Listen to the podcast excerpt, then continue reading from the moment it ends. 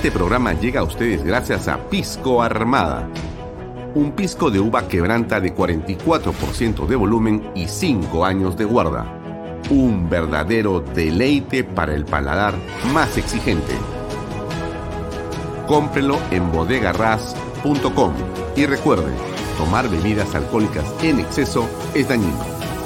Coldwell Banker Realty Bienes Raíces para invertir o vender bienes raíces en Miami, Florida, Coldwell Banker. Coldwell Banker, la número uno hace 23 años en Estados Unidos y la número uno en Florida con más de 12 billones en ventas. Comuníquese con Jimena Prele al WhatsApp 001-305-904-0631. Coldwell Banker Realty, bienes raíces. Delop.pe. Somos especialistas en transporte de carga regular. Transporte de concentrados de mineral. También transportamos material y residuos peligrosos. Y diseño y construcción en todo el Perú.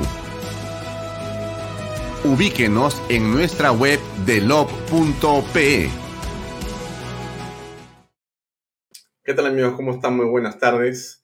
Mi nombre es Alfonso Valle Herrera. Bienvenidos a este especial de Bahía Talks. Hoy estamos saliendo 23 minutos antes de las seis y media, como hacemos todos los días de lunes a viernes. Pero creo que la entrevista que vamos a tener a continuación, la conversación, lo ameritan y por supuesto el tema nos ha parecido como a todos ustedes sumamente importante y crítico dada la coyuntura política nacional. Usted puede ver este programa a través de las redes sociales de Alfonso Valle Herrera, también las de Canal B.pe. Estamos saliendo en directo y en simultáneo a través del diario Expreso. Y por cierto, este programa lo podrá ver también usted o escuchar eh, el día domingo por radio a través de PBO Radio. Bien, eh, dicho esto, solamente para agradecer a las personas que durante el día nos han hecho llegar eh, información en la forma de preguntas, en la forma de contenidos diversos sobre este caso que vamos a conversar ahora.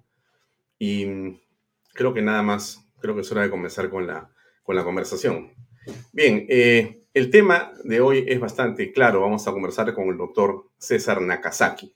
Es un penalista que ustedes ya lo han conocido o lo conocen muy bien. Él es abogado de Carolín López y vamos a intentar eh, encontrar con él los detalles más importantes de la declaración de Carolín López ante eh, la fiscal y para explicar eh, cómo está operando esta suerte de organización criminal desde el centro del poder en el Perú.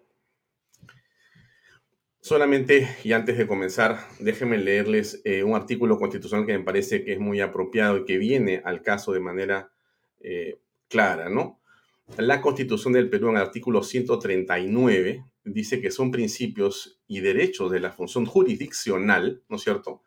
En su eh, acápite 4 dice la publicidad en los procesos, salvo disposición contraria de la ley los procesos judiciales por responsabilidad de funcionarios públicos y por delitos cometidos por medio de la prensa y los que se refieren a derechos fundamentales garantizados por la Constitución son siempre públicos.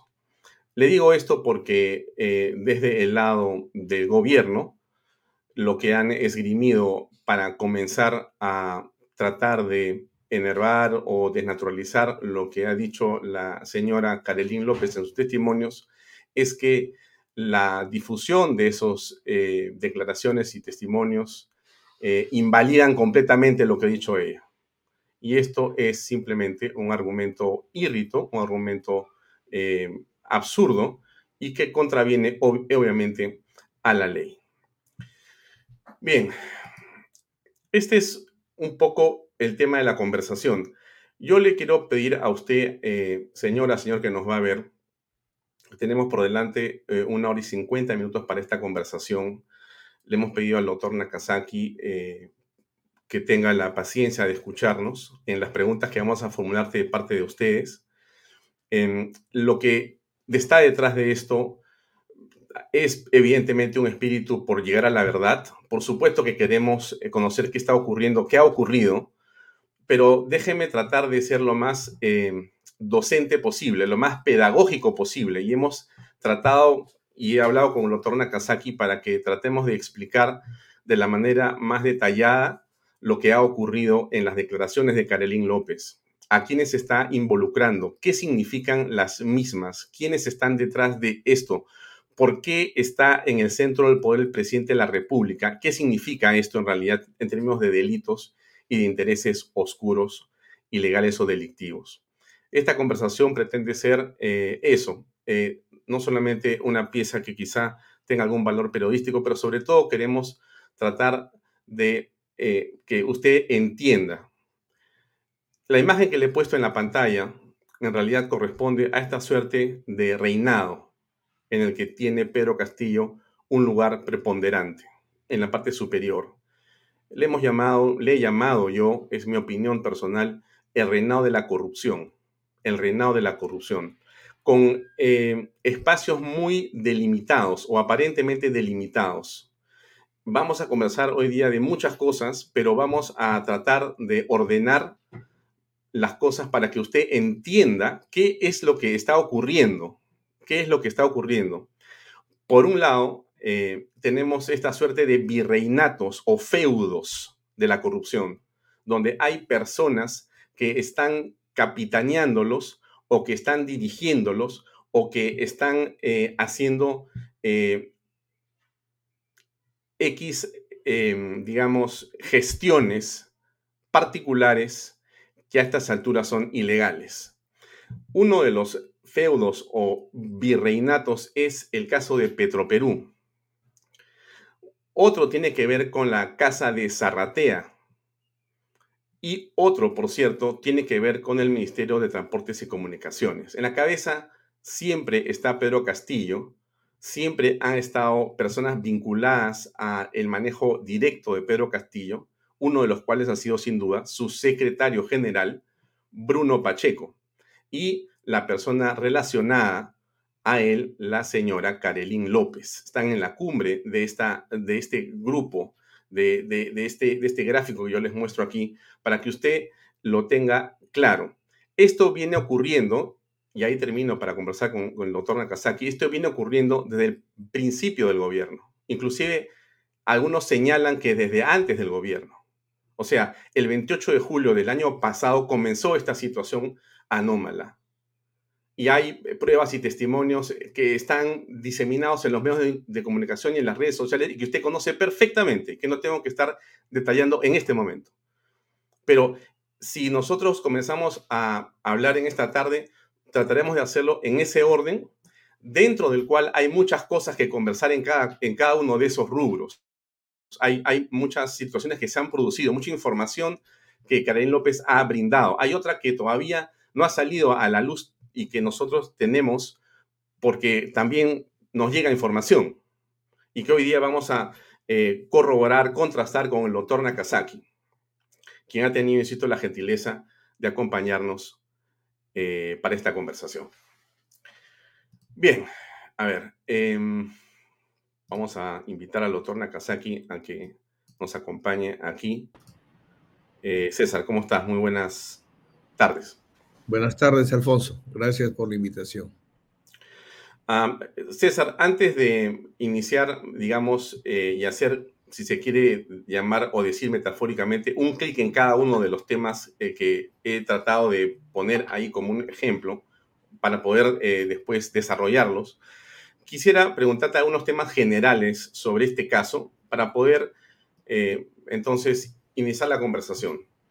En, aquí el presidente ha dicho que esto es parte de la ultraderecha que quiere vacar al presidente, que hay grupos empresariales que han pagado millones y que este es un complot de la fiscalía. Eh, ¿Qué comentas al respecto para comenzar la conversación? Bueno, primero permíteme, seguramente hay muchos abogados mejores que yo, pero que tengan más experiencia veo complicado. ¿Por qué digo esto?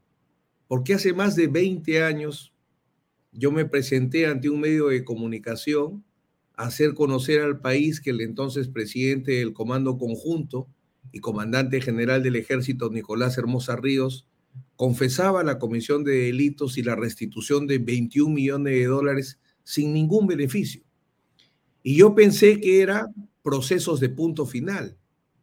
Nunca me imaginé, 20 años después, tener que volver a, frente a la opinión pública, volver a tratar los mismos temas. Lo que tú señalas, eh, que sea un complot de la fiscalía, ¿De la fiscalía con quién? Es la fiscalía que tiene procesada penalmente a Fuerza Popular y a su lideresa Keiko Fujimori con un pie en la cárcel. Es la fiscalía que tiene procesado penalmente a su vez a Vladimir Cerrón, incluso hasta su madre. Entonces, yo no vería una posibilidad de hablar de una fiscalía que busque de alguna manera complotar con alguien, sino más bien al contrario, porque es la fiscalía que a Vizcarra, por un tema nimio o menos grave, como el de Richard Cisneros, demuele su entorno. En cambio, en el caso de Zarratea no va ni siquiera a tocar el timbre, hasta que es la presión de la opinión pública la que obliga a reaccionar a las fiscalías anticorrupción que lidera el fiscal Tello. Así que complot de la fiscalía ninguno conjura. Yo le diría al presidente que se asesore muy bien, porque la protección que él tiene es penal, no civil. Si Carelín López en este momento le hace una demanda civil de daños y perjuicios por violación del derecho al honor, para que el presidente pruebe de dónde han salido esos millones, el presidente no tendría ningún escudo y se armaría otro problema muy grande que no podría solucionar, porque no hay ningún complot. Se trata de una persona que viene defendiéndose en diversas investigaciones y en una de ellas ha recurrido al mecanismo de colaboración eficaz. Solamente es eh, eso. Ya, yo, yo quisiera eh, contextualizar lo que has dicho con la intervención del presidente ayer sobre este tema, apenas enterado de lo que estaba ocurriendo. Eh, en realidad, esto es de antes de ayer. Ahí va la imagen y el video donde está diciendo que claramente hay responsables y no es él. El ruido político lo van a ver. Acaba de pasar por las redes sociales que acaba de lanzarse ante un fiscal. Hay un acta que el grupo de poder económico que pertenece a este sistema, que no quiere que atandamos a los pueblos, ha convencido a una persona de declararse colaborador eficaz con millones de soles convencido y que mañana van a llamar las páginas para querer de una vez por todas demandar una suspensión al, gobierno. Hay millones de, soles que han sido pagados aparentemente, según la versión del presidente de la República, a la señora Karelín López. ¿Tú qué sabes al respecto? Yo lo que no voy a hablar de millones de razones, lo que sí voy a hablar es que hay suficiente información que justifica perfectamente sostener que Zarratea era una red de negocios privados por diversas líneas y todas llegan al presidente de la República, sin ninguna duda. Sería bueno que el presidente hubiera dicho, mis sobrinos son honestos, pongo las manos al fuego por mis sobrinos, porque son incorruptibles. Hubiese sido bueno que el presidente diga, mi amigo Samir Villaverde es una persona muy correcta. Hubiera sido bueno que el presidente explique, porque son muchas personas que van desde sus sobrinos hasta congresistas de acción popular. ¿De dónde una señora se va a inventar tantos temas? Y sobre todo temas que tienen corroboración inmediata. Esto se ha venido planteando desde hace tiempo. Primero fuimos a la fiscalía, el primer caso, que son las fiscalías anticorrupción, Fuimos a la fiscalía de la fiscal Cesenarro, no quiso recoger todo el tema. Luego se abre una investigación de lavado de activos por una fiscal que no tengo el gusto de conocer, muy joven, Takiri creo que es su apellido. Se le presenta el hecho y ella sí tiene la fuerza para decir, yo voy a recibir todos los hechos porque estoy en condiciones de investigarlos. y por eso es que iniciamos el procedimiento de colaboración eficaz con la Fiscalía de Lavado de Activos, cuyo equipo acredita una independencia que los fiscales anticorrupción, por su líder, no lo acreditan o no nos dan la confianza necesaria. Eh, después de haber estado el presidente en Madre de Dios señalando lo que hemos eh, puesto aquí, eh, en la mañana del domingo, el presidente decide dar un mensaje a la nación de un minuto 19 segundos. Lo comparto para comentarlo. Pueblo peruano, buenos días. Buenos días. Ante la propalación en los medios de comunicación de las supuestas declaraciones de un aspirante a, a colaborador eficaz, atribuyéndome actos ilícitos, lo rechazo categóricamente. Me dirijo al pueblo peruano como presidente y como ciudadano para exigir a la Fiscalía continúe con la investigación ya iniciada y en el plazo más breve dé las explicaciones objetivas, coherentes con la justicia. El pueblo necesita saber la verdad. Si estos hechos son materia de investigación fiscal, ¿cómo es posible que se debata públicamente en los medios? Esto evidencia que la Fiscalía estaría formando parte de un complot para desestabilizar al gobierno.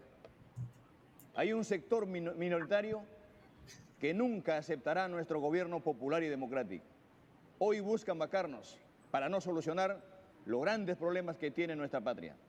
El pueblo peruano y la comunidad internacional saben de la voluntad antidemocrática y golpista de este sector minoritario. En realidad, eh, el presidente está hablando de un complot de la fiscalía. Eh, ¿Cómo se traduce esto? ¿No es esto una amenaza a quien te está investigando? Yo diría lo siguiente. Es la misma fiscalía que comentábamos hace un momento por el caso Richard Cisneros. Ingresó y detuvo, que acá no hay ninguna detención, detuvo, detención preliminar a todo el entorno de Vizcarra.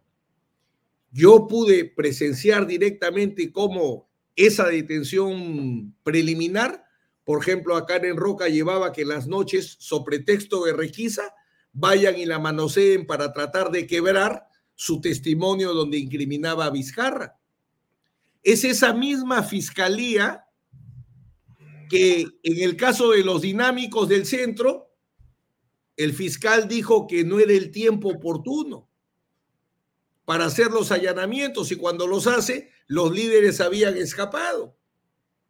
Es esa misma fiscalía que cuando la fiscal Nora Córdoba por fin entra con fuerza hasta casi el despacho del presidente de la República, saca un comunicado donde dice, si no me piden permiso no se puede hacer nada. Entonces yo diría, ¿es una fiscalía contra el presidente de la República? ¿O es una fiscalía, la anticorrupción, o alguno de sus miembros, para ser justo, que parecen no contra el presidente, sino pro presidente. Comparen solamente trato a Vizcarra y trato a Castillo por el mismo equipo. ¿A quién entonces están favoreciendo? Y eso es un hecho reciente, ¿no? No ha pasado hace muchos meses. No creo mm. que haya perdido la memoria. Tú has hablado, César, hace unas horas del, fiscal Tello, ¿correcto? Sí, él, él es el equivalente al fiscal Vela, que es el coordinador de lavado de activos o a Chávez Cotrina, que es el coordinador en criminalidad organizada.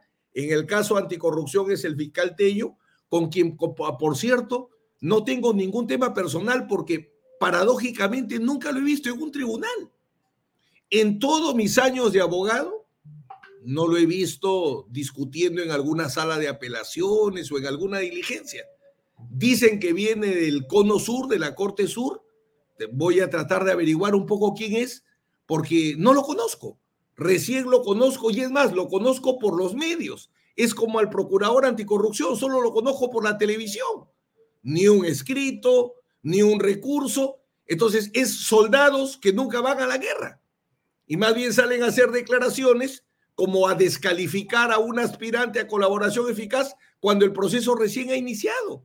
¿Por qué tan rápido hay que declarar inocentes o culpables? ¿Quién tiene apuro?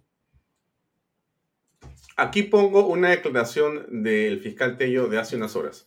Bien, eh, eh, que lo que voy a decir solo eh, es respecto a lo que se refieren a mí. Eh, no tengo, a través de esta, de esta, entrevista, no voy a tocar otros aspectos, sino solo en lo que respecta a la posible vinculación que se me hace en esta, no sé si es colaboración eficaz, porque ya eh, las características de una colaboración no se ven en este aspecto, pero lo que sí quiero es rechazar tajantemente que tenga algún vínculo con el señor Pedro Castillo o con alguna persona de su entorno. Eso no existe ni existirá. Ustedes pueden levantar hasta la última piedra y no encontrar ningún rastro de ello. Lo otro que quiero señalar es que este es un ataque sistemático que se viene dando constantemente contra mi persona. Y no desde ahora, sino hace algunos días. Muy bien. La pregunta es ¿por qué? Ok, quisiera La respuesta es fácil.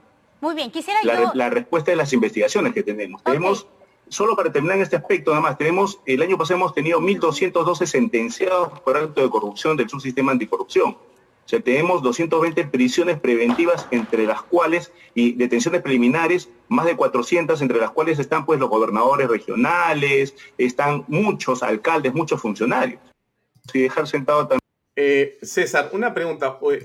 Ustedes, me refiero a ti y a tu clienta, la señora Carolín López, han tenido la oportunidad de ir donde el señor Tello para poder brindar la declaración también. ¿Por qué no lo han hecho? Por la, acaba de, arranca así. Yo no voy a pronunciarme sobre la colaboración eficaz. Solo voy a hablar sobre mi caso, porque se trata de una colaboración eficaz que no tiene características de colaboración eficaz. No le está deslegitimando. El que dice que no va a hablar de la colaboración eficaz no le está ya deslegitimando, ergo defendiendo a las personas que son incriminadas.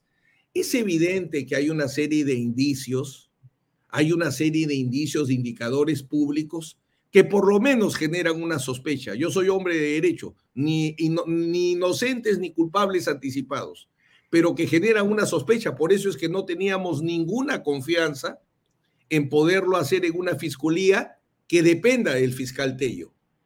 Otra demostración concreta, iban a pasear, iban a pasear, no iban a allanar al Palacio de Gobierno se decía, uy, van varios fiscales, van varios fiscales, pero iban a decir, por favor, me deje entrar, hasta que la fiscal Nora Córdoba al final va con todo, un adjunto muy bueno que veo en la televisión que no tengo el gusto de conocer porque es mucho más joven que yo, y él va y los obliga. Una vez que él logra entrar donde no había entrado nadie, sale el fiscal Tello y en vez de decir bravo, como por ejemplo hoy debió haberse ya constituido con su equipo, donde este joven empresario que termina teniendo todas las obras de este gobierno. Entonces, este fiscal no nos merece ninguna confianza y por eso es que cuando se abre la investigación de lavado de activos, entendemos que ahí es donde se debía activar, como lo hemos hecho, el mecanismo de colaboración eficaz. Mm. Pero el fiscal Tello ha tenido información de la declaración y el acta completa de lo dicho por Carolín López. ¿Eso es correcto? Lo que te puedo decir es lo siguiente, que es bien importante marcarlo. Mientras que el caso se vio en la esfera de lavado de activos, las declaraciones fluyeron sin ningún problema. El día que la Fiscalía de Lavado de Activos, cumpliendo con la ley, comunicó a las fiscalías anticorrupción, no pasó ni una hora y empezaron presiones y amenazas a un punto tal que estando en un despacho habilitado por el fiscal Vela en plena declaración, en mis 30 años de abogado, un WhatsApp que llega, la señora empieza a llorar desesperada, vemos de qué se trata, sabemos dónde estás, sabemos el piso, faltaba la silla, nomás que digan, sabemos que estás declarando, tus hijos van a morir. ¿Cómo sabía que estábamos en la fiscalía este amenazador cobarde? ¿Cómo sabía eso? Justo llega a la esfera anticorrupción y aparecen presiones, amenazas. ¿Por qué? ¿Tú crees que el fiscal Tello está detrás de esa fuga de información? No hay otra explicación, salvo que haya salido de las propias fiscales. En el caso de Nora Córdoba lo veo muy difícil porque ella se ha enfrentado con sus acciones en el Palacio de Gobierno que han obligado a que el fiscal Tello le ponga un tate quieto. La fiscal Cesenarro no quiso participar en este tema. Entonces, el fiscal Tello, con los indicios que estamos evaluando, me genera una sospecha fuerte. Me genera una sospecha fuerte. Yo vuelvo a repetir, son una serie de indicadores que no digo de ahora. Yo hace varios meses participo en el Twitter y siempre comparaba trato a Vizcarra, trato a Castillo. Y la diferencia es sustancial. A tal punto que a Vizcarra, por un tema de corrupción como gobernador regional de Moquegua, ¿dónde ha acabado? El tema que hoy discutimos son hechos realizados como presidente de la República en un lugar que su abogado mismo ha declarado que era un lugar privado.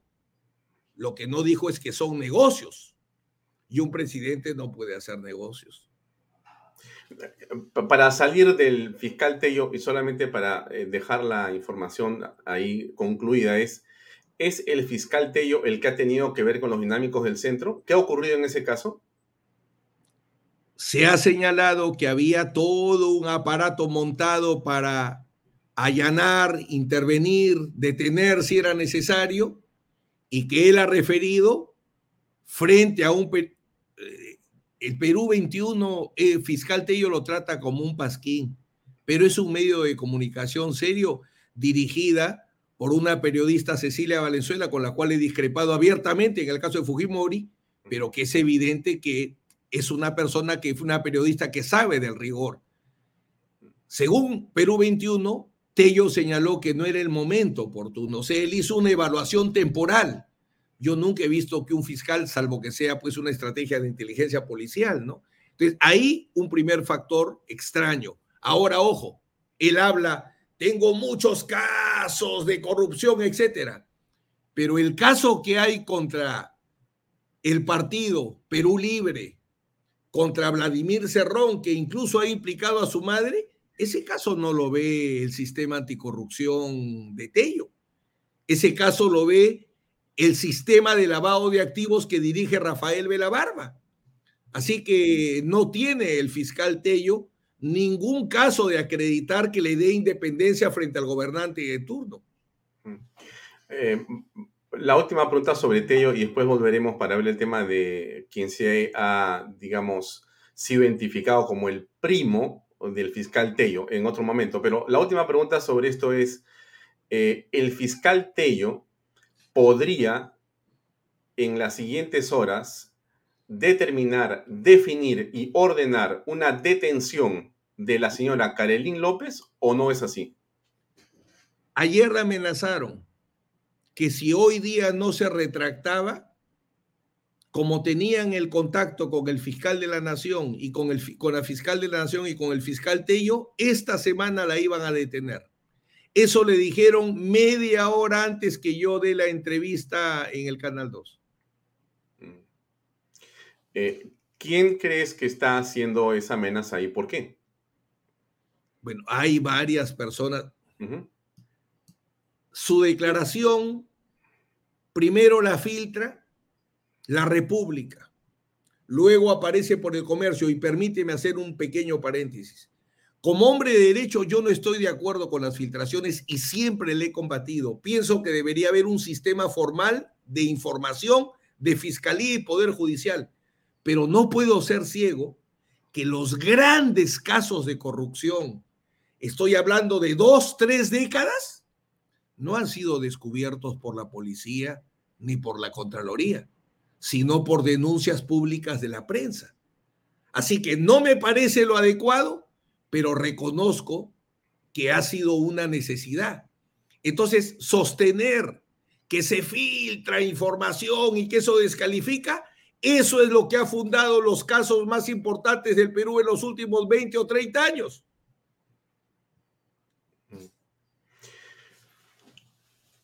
Pero regreso a la repregunta sobre la prisión de la señora Karelín López. Eh, ¿Existe entonces una amenaza cierta? Porque si ella continúa en esto, porque yo entiendo que ha terminado la declaración de ella o va a continuar. el, procedimiento de colaboración eficaz, y ese es un error en el proyecto, yo entiendo que hay que mejorar temas en el proceso de colaboración eficaz, pero ponerle plazo es totalmente equivocado porque tiene una dinámica a veces muy corta y a veces larga. Las declaraciones serán de acuerdo a los requerimientos de la fiscal. La fiscal es la que pide los temas de investigación, la fiscal es la que pide las corroboraciones. Entonces, eso continuará. Legalmente no hay forma, porque en el caso de Puente Tarata, ya fueron a declarar todos los funcionarios públicos y no vinculan a Carilín López. En el caso de Petroperú y la venta del biodiesel, ya fueron a declarar los funcionarios públicos y no vinculan a Carilín López. Donde nosotros hemos reconocido que hay un pago recibido del grupo Pasapera y que el origen ilícito debe ser investigado, es en este caso el lavado de activos y en este procedimiento de colaboración eficaz. Es el único caso en el cual hemos reconocido que se justifica que mi patrocinada sea investigada. En los otros casos sostenemos inocencia. y ojo, porque no hay la prueba suficiente, es que se ha dado impedimentos de salida.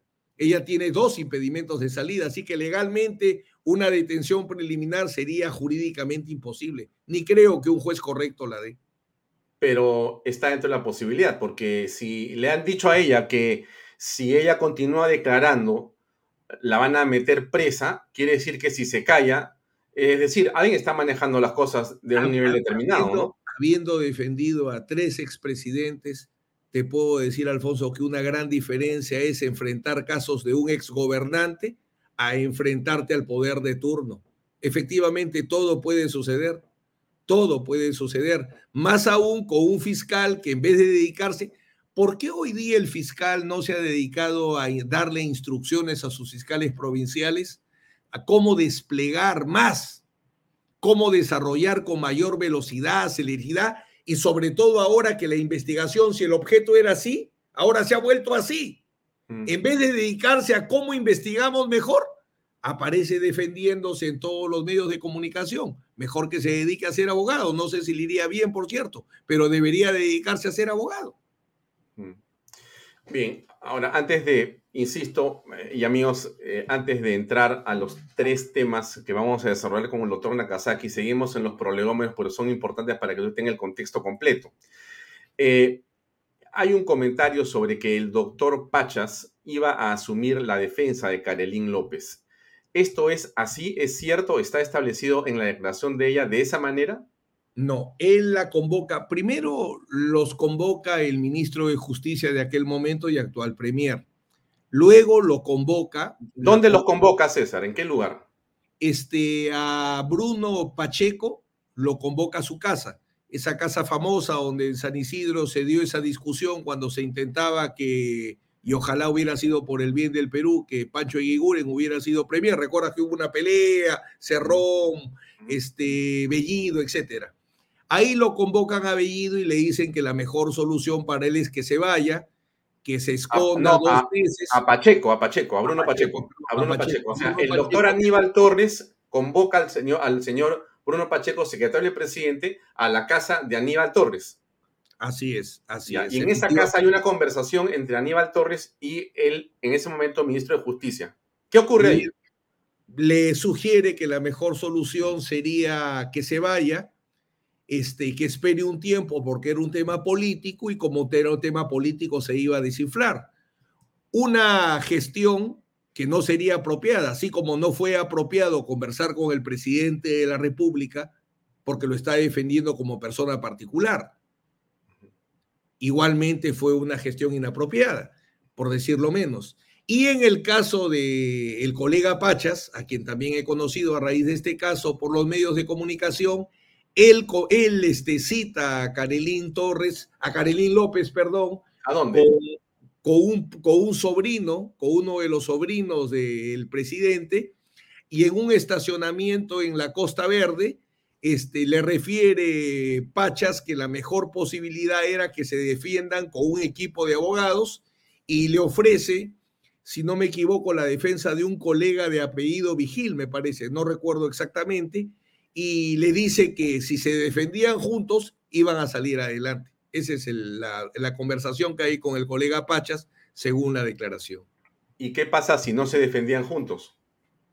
Bueno, lo que especula era cuál iba a ser la mejor solución, ¿no? Eso es lo que aparece en la declaración, que tenían que salir juntos, lo cual evidenciaba, si estamos hablando del abogado del presidente, que entendía que tenía que ser una defensa que tenga un interés común.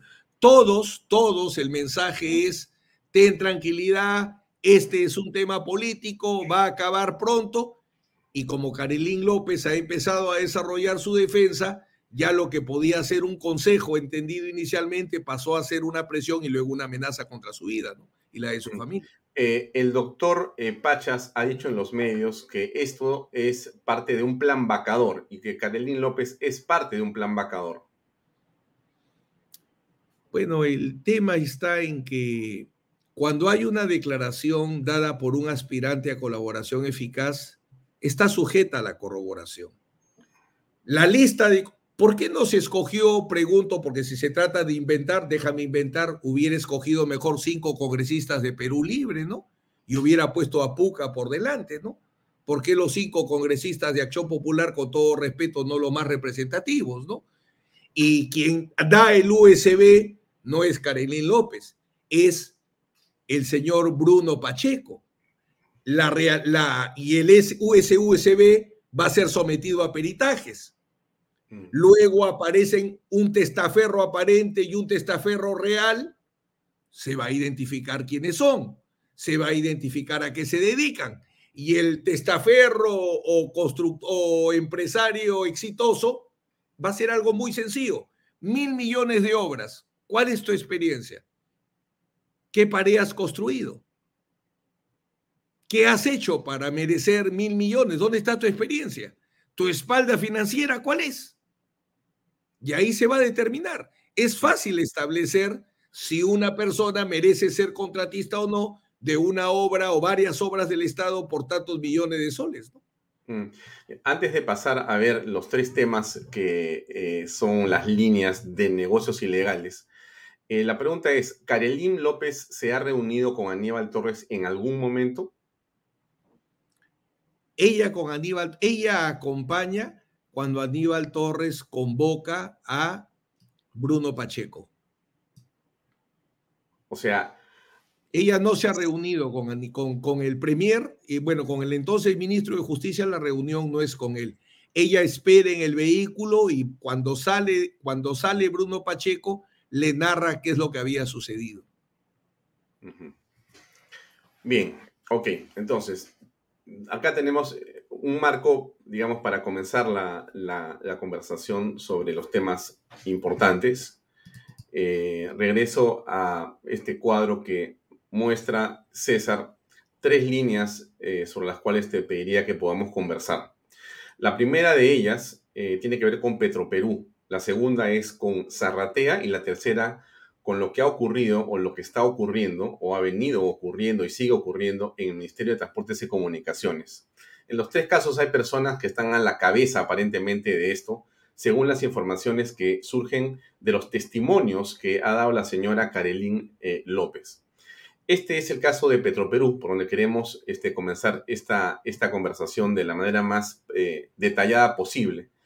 Eh, y aquí aparece el nombre del señor Fermín Silva, que es un chotano que es dueño de la Clínica de la Luz, que en algún momento alojó al presidente de la República eh, entre la primera y segunda vuelta o la segunda vuelta, y él estuvo ahí eh, dentro de la clínica de internado porque o se sentía mal o tenía algún malestar y estuvo ahí presente. Pero esto no es solamente una amistad de un servicio. El em, periodista Ricardo Uceda en El Comercio el día domingo hace una detallada crónica en torno al poder que tendría el señor Fermín Silva. Y ya da la impresión, por lo que dice el señor eh, Ricardo Cede en su columna, que él tendría el poder eh, sobre el gerente general, el señor Hugo Chávez, sobre miembros del directorio, sobre directores, sobre eh, seguramente servicios o, contrataciones diversas y licitaciones y otras más, y que sería esta suerte de feudo o virreinato de la corrupción de Petroperú. ¿Qué tiene que ver esto con Karen López? ¿Cuánto de esto Karen López ha declarado? Ella conoce, por lo que le ha referido Bruno Pacheco, que Fermín Silva es del entorno, efectivamente, como ha analizado, como ha analizado Ricardo Uceda, del entorno más cercano al presidente Castillo, al punto tal que él propone al gerente general de Petro Perú, Hugo Chávez, incluso contra la discrepancia de los ministros, porque no le veían las condiciones. Ese factor común que se ha criticado de malas elecciones de personas que no estaban capacitadas, como Salaverry en el presidente del directorio, eso se da en el caso de Fermín Silva y de Pedro Castillo al elegir a Hugo Chávez. Y tanto es así que cuando reviente el tema de la SUNAT, donde aparece una lista de beneficiados que tenían, que se le llevan, que le lleve el Ejecutivo al jefe de la SUNAT, tú tienes que beneficiar a todas estas personas. Carelín López cuenta, y eso lo ha presenciado, una pelea entre el presidente de la República y su secretario general Bruno Castillo, donde el presidente le reclamaba a Bruno Pacheco por haber puesto el caso de Dextron, ahorita se me ve el nombre. Deltron, Deltron, Deltron. Una persona vinculada a una señora exalcaldesa que tiene alguna relación con Bruno Pacheco. Entonces el presidente le reclamaba, ¿por qué la has puesto a ella y su tema? Y Bruno Pacheco le respondía al presidente, pero tú has puesto el tema de Fermín. Entonces, de hecho, que Fermín... ¿Eso tenía que ver con un martillero? Le, así lo identifica como el martillero, efectivamente. Eso aparece en las declaraciones. Entonces, justamente, qué casualidad la pelea es, tú por qué pones los intereses de tu pareja y el otro le reclama al presidente y tú por qué pones los intereses del martillero, que era Fermín, el dueño de la clínica. Entonces, que Fermín, el dueño de la clínica, tiene una relación muy cercana y que lo lleva a poner al gerente, eso es lo que se estaría demostrando no solo con la declaración de mi patrocinada, sino con los hechos que se van estableciendo, como los que hace UCED en su investigación. Eh, eh, César, pero lo que tú estás comentando que dice la señora Carolín López pone en evidencia una relación, eh, me parece que poco común, entre un presidente y un subordinado como un secretario general, porque según lo que relatas eh, y lo que dice la señora Carolín López, se han gritado delante de ella. O sea, el trato era de primos. El trato era de primos. El trato era de primos. Iba permanentemente Bruno Pacheco incluso a tomar a la casa de la señora Carolín López y ahí mareado se ponía a discutir también telefónicamente con el presidente. Por ejemplo, otro enfrentamiento, pero ahora que era en favor del presidente, el dueño de la casa de Zarratea, él pretendía también influir en el tema de la SUNAT para tener beneficios sobre empresas vinculadas a insumos químicos, concretamente al mercurio. Y Bruno Pacheco busca aconsejar al presidente que mejor no se metan en ese tema porque el mercurio mata gente. Cuando se entera el dueño de la casa de Zarratea que Bruno Pacheco estaba interfiriendo en su gestión, habría filtrado el tema de la SUNAT y producido su caída. Ya, pero entonces lo que tú estás diciendo o, estás dando a entender que aquí lo que ha existido o puede existir es una pugna de poderes en realidad, porque si me dices que el señor Alejandro Sánchez Sánchez, que es el dueño de Zarratea, se estaba discutiendo o peleando con el señor eh, Fermín Silva por un asunto determinado. con Bruno Pacheco. Pero, perdón, con Bruno Pacheco lo que existía ahí era un enfrentamiento por el poder y por los negocios, dentro de los cuales está el presidente metido. O sea, el presidente avalaba a ambos y ¿qué cosa hacía el presidente? Miraba esa discusión. Es el factor común de todos. Fermín, ¿por qué puede poner al gerente general de Petroperú, según la línea de investigación? Por el presidente de la República. ¿Por qué Bruno Pacheco podía gestionar intereses ante el jefe de la SUNAT o ante los altos mandos de las Fuerzas Armadas, porque representaba al presidente de la República. ¿Por qué el, el dueño de la casa de Zarratea, este señor que su madre solo prepara cuyes, podía hacer negocios? Y, y es bien fácil.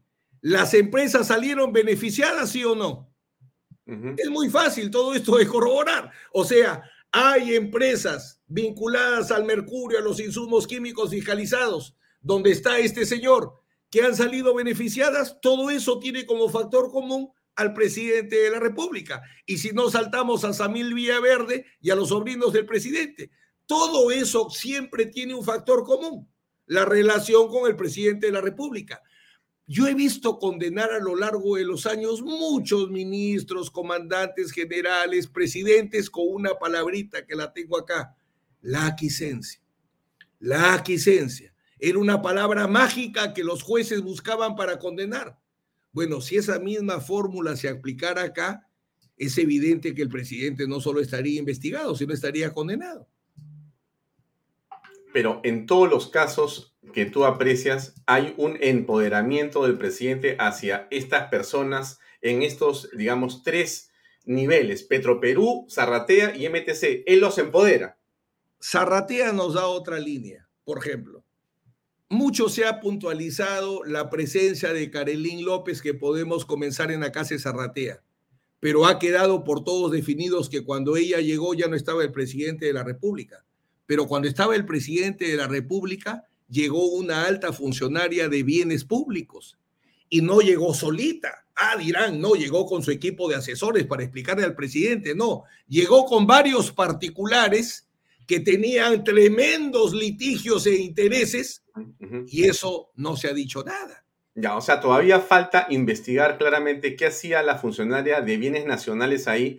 Sus inclusive se ha hablado de traficantes de terrenos o tierras. Y sus acompañantes.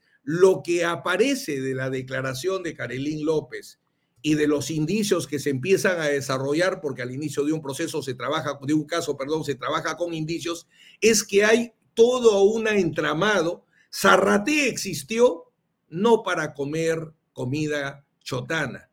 Yo he defendido mucho chotano, el alcalde más famoso de Chota fue mi cliente, o sea, tengo mucho aprecio por los chotanos, pero la casa de Zarratea no fue para comer comida chotana, fue una red de negocios de corrupción que por distintas líneas, por ejemplo, Samir Villaverde, es los sobrinos.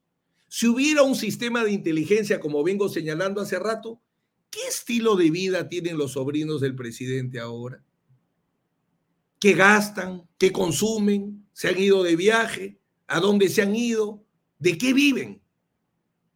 Porque lo que se evidencia de lo que refiere mi patrocinada, que le indicaba el brazo derecho del presidente, su primo, su hermano, era que había una serie de agendas que le preparaban al presidente para que el presidente las negocie en la casa de Zarratea. Mm. Eso es lo que se establece ahí. Y todo lo que se ha grabado, las horas de grabación que marquen cuando ha estado el presidente, con quién ha coincidido el presidente. ¿Con quién ha coincidido el presidente? Y van a encontrar una serie de elementos. La otra línea agarren la lista de la SUNAT, que el mismo jefe de la SUNAT, el mismo superintendente ha denunciado, toda esa lista por la que se peleó el presidente con Bruno Pacheco, esas 11, 13 personas, ¿han sido beneficiadas o no? ¿Lograron su propósito o no? ¿Y lo logran por qué? ¿Porque Bruno Pacheco lo pide? Obviamente no, porque lo votaron. Todo coincide al presidente. Todo coincide al presidente. Ya, quiero regresar a mi gráfico, quiero tener un poco de orden porque es la mejor manera de que nos puedas explicar lo que ha ocurrido. Regreso a Petroperú por la siguiente razón. Eh, ¿Qué cosa es lo que tenía que ver aquí la empresa del señor Abudayet? ¿Cuáles son las reuniones que se, que, se, que se organizan en Palacio de Gobierno?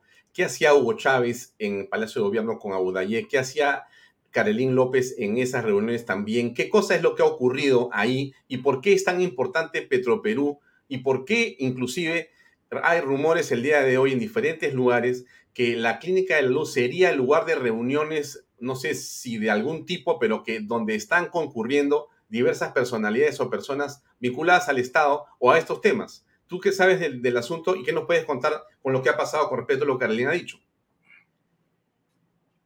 se hablaba que Petroperú podía ser una caja. ¿Sobre qué? No lo conoce porque, repito, es su relación con Bruno Pacheco la que le permite este, vivenciar como el pleito entre el presidente y el secretario general o lo que le comentaba Bruno Pacheco. Pero en el caso concreto de la venta del, es la siguiente. Carolín López es principalmente entre varios negocios que tiene organizadora de eventos. Ella tenía un interés, quería sacar adelante un evento que estaba coordinando con Bruno Pacheco, donde se pensaba hacer una navitón que se le puso, está la documentación que acredita que es un proyecto real, donde se pensaba convencer a empresarios que financien traer niños de los lugares más lejanos a cambio de ganar la amistad del presidente de la República. Y en esa amistad del presidente con estos empresarios que iban a patrocinar la Navitón, Carelín López veía una oportunidad de negocio. Incluso se pensaba de una inversión de, de 9 millones, de los cuales el 10% le correspondía a Carelín López y una parte le correspondía a Bruno Pacheco. Se intentó de alguna manera cierto financiamiento por empresas estatales como Corpac o Petroperú. Por eso es que ella empieza a ir a Petroperú. Pero Hugo Chávez no estaba de acuerdo con esto, no la recibía. Por eso es que hay varios intentos de visita, no la recibe, no la recibe, no la recibe. Y un día Bruno Pacheco le dice, anda al Palacio de Gobierno porque hoy día sí o sí vas a hablar con Hugo Chávez, porque Hugo Chávez tiene que hablar con el presidente. Llega ella, incluso lleva su proyecto pensando que lo tenía que presentar para justificar. Está en la antesala el edecán del presidente, la tiene esperando. Dice, van a ingresar unas personas más y aparecen dos señores. Ella no los conoce, luego identifica que uno es el señor Abudayet. En ese momento le dicen a ella, usted tiene que esperar a que venga Bruno Pacheco. Se retiran y el señor Abudayet ingresa con otro señor que lo está acompañando. Y en el despacho de Bruno Pacheco, el presidente reventaba el teléfono diciendo, ¿dónde está Hugo Chávez? Porque tengo que presentárselo, tiene que conocer a el señor Abudayet. Es lo que ella conoce respecto a ese punto. Y ahí, para entrar en algún detalle relacionado a estas reuniones, ¿no? Em, la prensa, digamos, eh, oficial, eh, dicen que tú has declarado que Carolín López nunca se ha reunido con el presidente Pedro Castillo, ¿no? Eh, ni ha incriminado al presidente Pedro Castillo. Eso es lo que dice eh, el día de hoy un despacho de Andina, ¿no? Lo voy a compartir. Pocas veces, pocas veces me he visto tan interpretado. Parezco el presidente Toledo con el ex premier Ferrero este, interpretándolo. Sí, está ahí, ustedes lo ven amigos, eh, Nakazaki. Karelín López nunca se ha reunido ni incriminado al presidente Castillo. Bien, pero tú has eh, sostenido que la señora Karelín López más bien sí ha estado con el presidente Pedro Castillo de la siguiente manera. Dale, dale. Ya, yo el día de hoy, obviamente, he escuchado tu entrevista en Radio Programas del Perú. En esa entrevista, en dos oportunidades, en una de una manera, eh, digamos, no muy contundente, pero en la segunda, de una manera muy clara, tú señalas efectivamente han estado juntos, ¿no? A raíz de la discusión que has comentado. Es correcto, o sea, es lo que has dicho ahora acá. Es que hay un tema muy concreto. Una cosa es reunirse y otra cosa es estar presente. Tus técnicos están presentes en el set, pero tus técnicos no están participando en la entrevista. Si a mí me preguntan, ¿ha existido alguna reunión entre el presidente y Carolín López? Evidentemente no. ¿Ha estado ella presente en el ambiente donde se ha producido la discusión que acabo de narrar? Indudablemente que sí. Ya, pero eso va a parecer un poco la figura de el puente se cayó, se desplomó. Porque al final de cuentas, la señora Carolín López, déjame, déjame darte mi punto, por favor. La señora Carolín López eh, ha estado, según tú, eh, presente, no sé si reunido o no, pero ha estado presente en unas discusiones.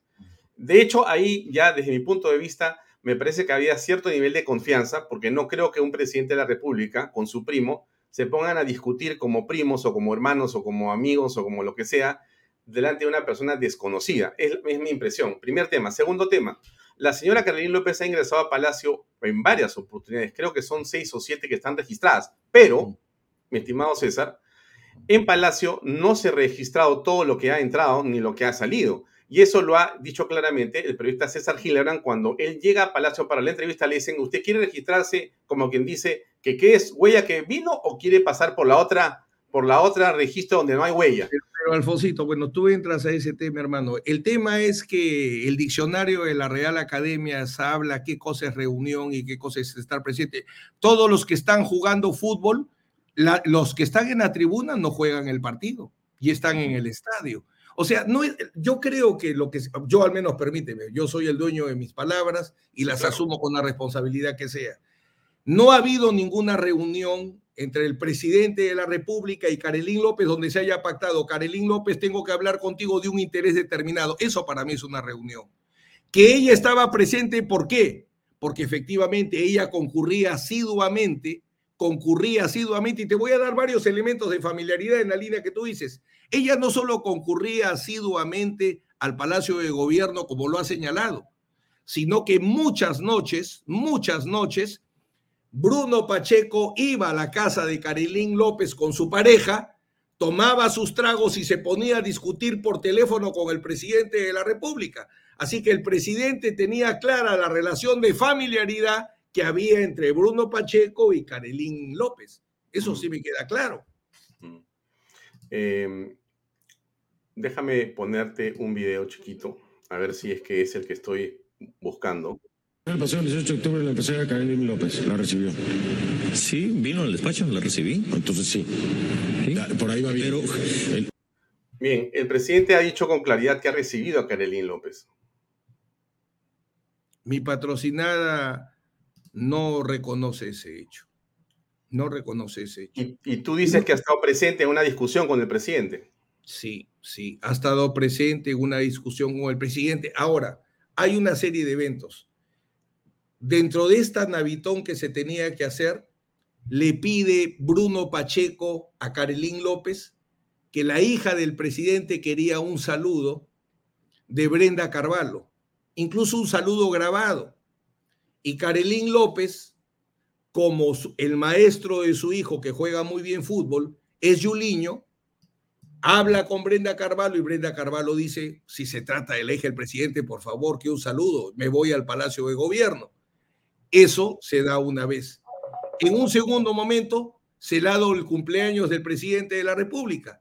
Bruno Pacheco le dice, he quedado con unos ministros en juntar una chanchita, organiza un cumpleaños para el presidente de la República, lo, el, el, carnero al palo, todos los alimentos, actuaciones, etcétera, que dicho sea de paso le quedan debiendo porque ella las paga y hasta ahora no le han pagado.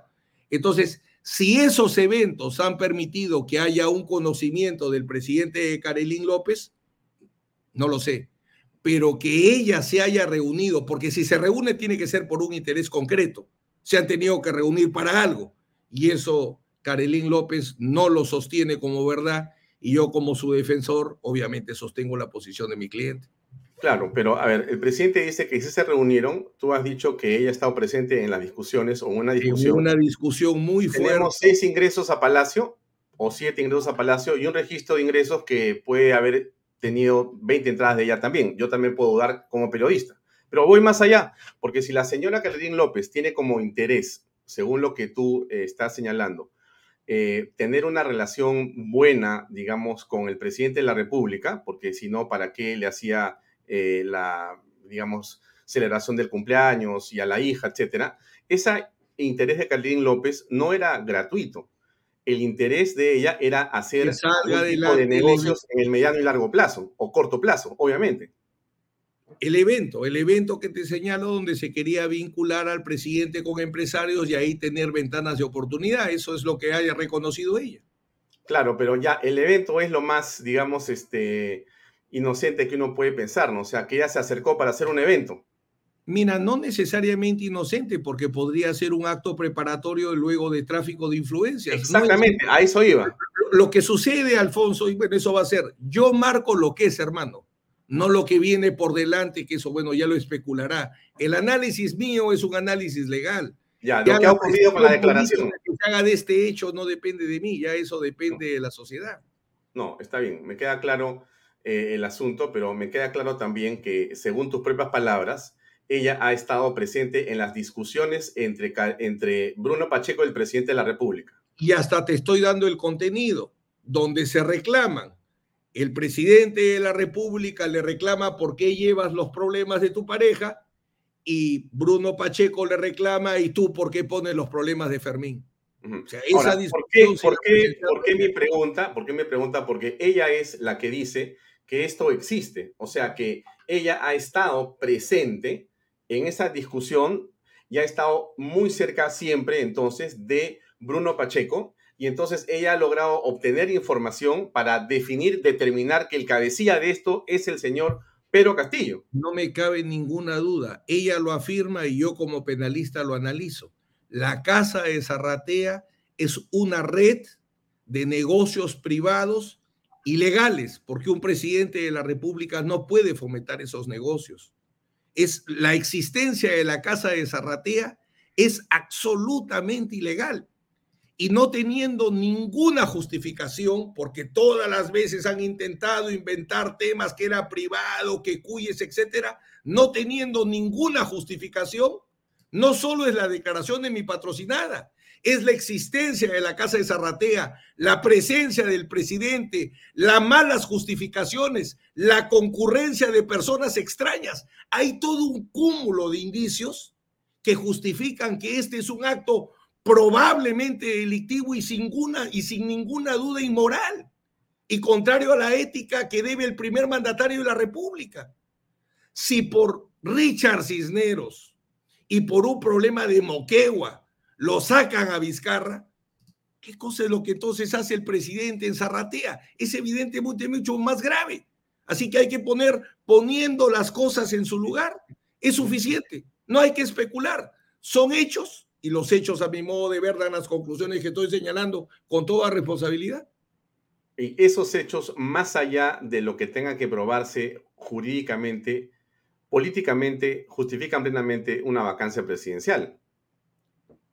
Si vamos a la jurisprudencia de vacancias, es evidente que acá no es por los problemas que tuvo como gobernador regional de Moquegua, ¿no? es los problemas que tiene hasta hoy como presidente de la República. Zarratea no ha desaparecido. Los, los problemas de designación, el gerente sigue siendo el gerente. Vía Verde y el ministro. Vamos a pasar a hablar de él ahorita, sí. Ya, vamos a pasar a hablar de él. Pero, pero yo solamente insisto en la pregunta. Eh, jurídicamente tiene que probarse, penalmente tiene que actuarse las pruebas y continuar en la investigación, pero políticamente lo que estás eh, tú señalando que dice tu patrocinada es que evidentemente aquí hay razones más que suficientes para una vacancia presidencial. Pero no solo por lo que ella dice, porque Zarraté existe, los personajes que llegaban a Zarraté existen, las camionetas BMW en las que se pasean los sobrinos existen o sea, no caigamos en cerrar, solo es la declaración de Carolín López. La declaración de Carolín López lo que hace es darle una mejor explicación a lo que ya la prensa, la opinión pública venía reclamando hace tiempo. Las autoridades, ¿qué hace el señor Zarratea? ¿Por qué no presentan los registros? ¿Qué registros va a presentar de negocios privados? Pues efectivamente no existe, hasta su abogado ha dicho que ese no es un tema público. Y yo es lo único que le voy a dar la razón a su abogado, porque los negocios privados no son pues actos de función pues de un presidente de la República.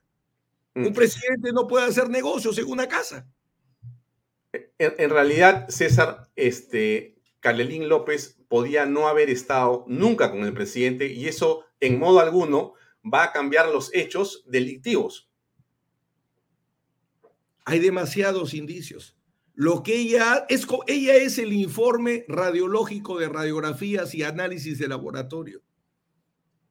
La realidad de Zarratea, los personajes. Yo no sabía de este señor Samir Villaverde, que hasta termina en problemas de delito contra el. O sea, qué casualidad. Vamos a, hablar de eso Mira, quién buscas, ¿no? Qué casualidad, si bien todos los seres humanos se rehabilitan, ¿no? Pero es bastante casualidad, ¿no? Bueno, hablemos de Zarratea.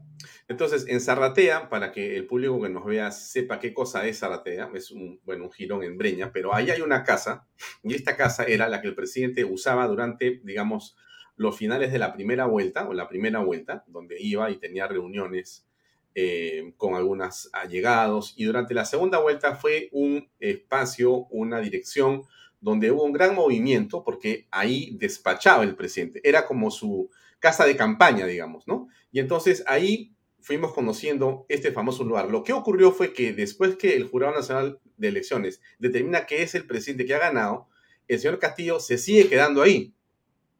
Y, inclusive después de, de, creo que 28 de julio, continúa estando ahí y quiere inclusive despachar ahí y dejar Palacio de Gobierno. Por lo menos es una idea y un rumor que surge. La pregunta es, ¿qué cosa hacía y qué pasaba en Zarratea?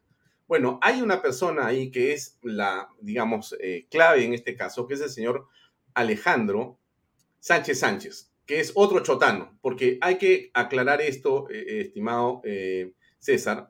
déjame simplemente señalar que el señor Fermín Silva también es chotano, es el dueño de la Clínica de la Luz y es el que, según la señora Carolín López, ha tenido y tiene un poder enorme sobre Petroperú.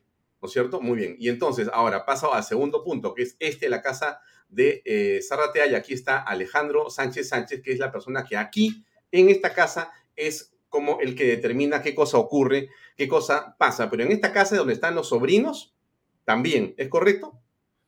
Es correcto, porque lo que afirma mi patrocinada es que hay una agenda de negocios que atiende el presidente de la República en Zarratea y esa agenda de negocios se la preparan sus sobrinos.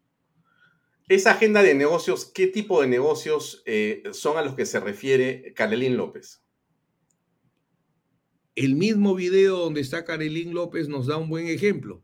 Llega esta alta funcionaria de bienes públicos y llega acompañada de particulares con problemas con el Estado para conversar con el presidente de la República. ¿Qué explicación legal podría haber para eso? ¿Qué hace el presidente de la República una noche con otro, se quita el sombrero y se pone un gorrito en la noche, en la misma noche, y ahí está la jefa de bienes públicos y personas con problemas con el Estado? ¿Qué explicación podría tener? En el caso del dueño de la casa de Zarratea, tanto poder tiene que logra no solo lo que pretendía en la SUNAT, sino que se trae abajo a Bruno Pacheco. Hay un gran, habría un gran problema entre el dueño de la casa de Zarratea y Bruno Pacheco, porque Bruno Pacheco no tenía ninguna injerencia en la casa de Zarratea. O sea, había una discusión por el poder del presidente de la República, quién estaba utilizándolo mejor o para sus intereses. Entonces, la, corte, la corte en torno del rey, la historia de siempre, los cortesanos en torno del rey. Bruno Pacheco quería retener las reuniones en Palacio para poder dominar la agenda y el señor Alejandro Sánchez Sánchez, según lo que dice Carlín López, lo quería hacer, pero en Zarratea y no quería que nadie se metiera. Logra tumbarlo y logra tumbarlo porque filtra, filtra lo de la SUNAT, filtra lo de los generales y, y ahí, ahí es donde se genera la relación entre Samir Villaverde y los sobrinos del presidente. Ya, enseguida vamos a pasar a ver lo de Samir. Pero entonces, este hombre, Alejandro Sánchez Sánchez, es también un hombre poderoso e importante y él es el que administra la agenda, de alguna manera también, de lo que ocurre en Zarratea. Es lo que ha logrado, bueno, según lo que aparece en la declaración de mi patrocinada y lo que se ha filtrado en la República y luego en el comercio, lo que hay es negocios. Él lo que busca son tener negocios. Y los negocios que ha conocido mi patrocinada, por lo que eh, le, le transmitía a Bruno Pacheco son negocios en materia de insumos químicos fiscalizados, principalmente el mercurio. Por eso la gestión en Asunat. La gestión en Asunat era a pedido del dueño de la casa de Zarratea. Y ahora, el tema este, de la cartera de la señora Carelín es un asunto que ha despertado mucho interés. Las imágenes que se mostraron o que se, o que, o que se vieron o que se presume que se vieron muestran a una señora Carolina López bajando con una cartera más voluminosa que cuando sale. Entonces se presume que ella llevó dinero para entregárselo a alguien. Y esa sería la prueba de que la plata era para Pedro Castillo o para alguien de ahí o no se sabe qué. ¿Existió esa entrega de dinero? Nunca. E, el presidente de la República ya había salido, como ha quedado evidente. De repente llegó tarde. Lo que sucede es, y eso se puede establecer, por la hora Bruno Pacheco se encontraba atendiendo a los fiscales todavía en las diligencias que había en el Palacio de Gobierno. él ya tenía que salir y había quedado con el presidente de la República que no salía mientras que no se le dé documentos que le acrediten arraigos, porque los fiscales le decían que si no se acogía a la colaboración eficaz iba a tener detención preliminar. Entonces, como toda persona implicada en un tema penal, lo primero que tú buscas es arraigos, que no haya peligro procesal para que no te den detención o eventualmente prisión preventiva. ¿Puedes explicar, qué cosa es un arraigo, por favor, para que la gente entienda qué es un arraigo? ¿Cómo no? Para que no se dicte prisión preventiva contra una persona, hay que acreditar que no hay peligro de fuga. Y para acreditar que no hay peligro de fuga, lo que hay que establecer es que la persona tiene raíces tiene familia, tiene trabajo, tiene domicilio. Esa era la preocupación de Bruno Pacheco, porque durante todo este tiempo había estado vinculado al gobierno y necesitaba tener los arraigos. Y esos arraigos los iba a proporcionar el ministro Carrasco. Y el pobre por eso aparece en la reunión, aparece, perdón, en la casa de Zarratea pero evidentemente como buen fiscal deduzco, él dijo, bueno, yo que voy a dar estos documentos, a título de qué, asesor del el Ministerio de Defensa, de qué va a ser Bruno Pacheco. Entonces esos documentos no se llegan a firmar, no se llegan a entregar. Esa es la gestión que hace Carelín López a pedido de Bruno Pacheco. Claro, pero al final eh, se, digamos, señala que estuvo el ministro de Defensa Carrasco, en esa circunstancia determinada. Y me acuerdo claramente que se ve el vehículo de él y después llega el de ella. Y él después dice que cambia su versión, creo que hasta en tres oportunidades.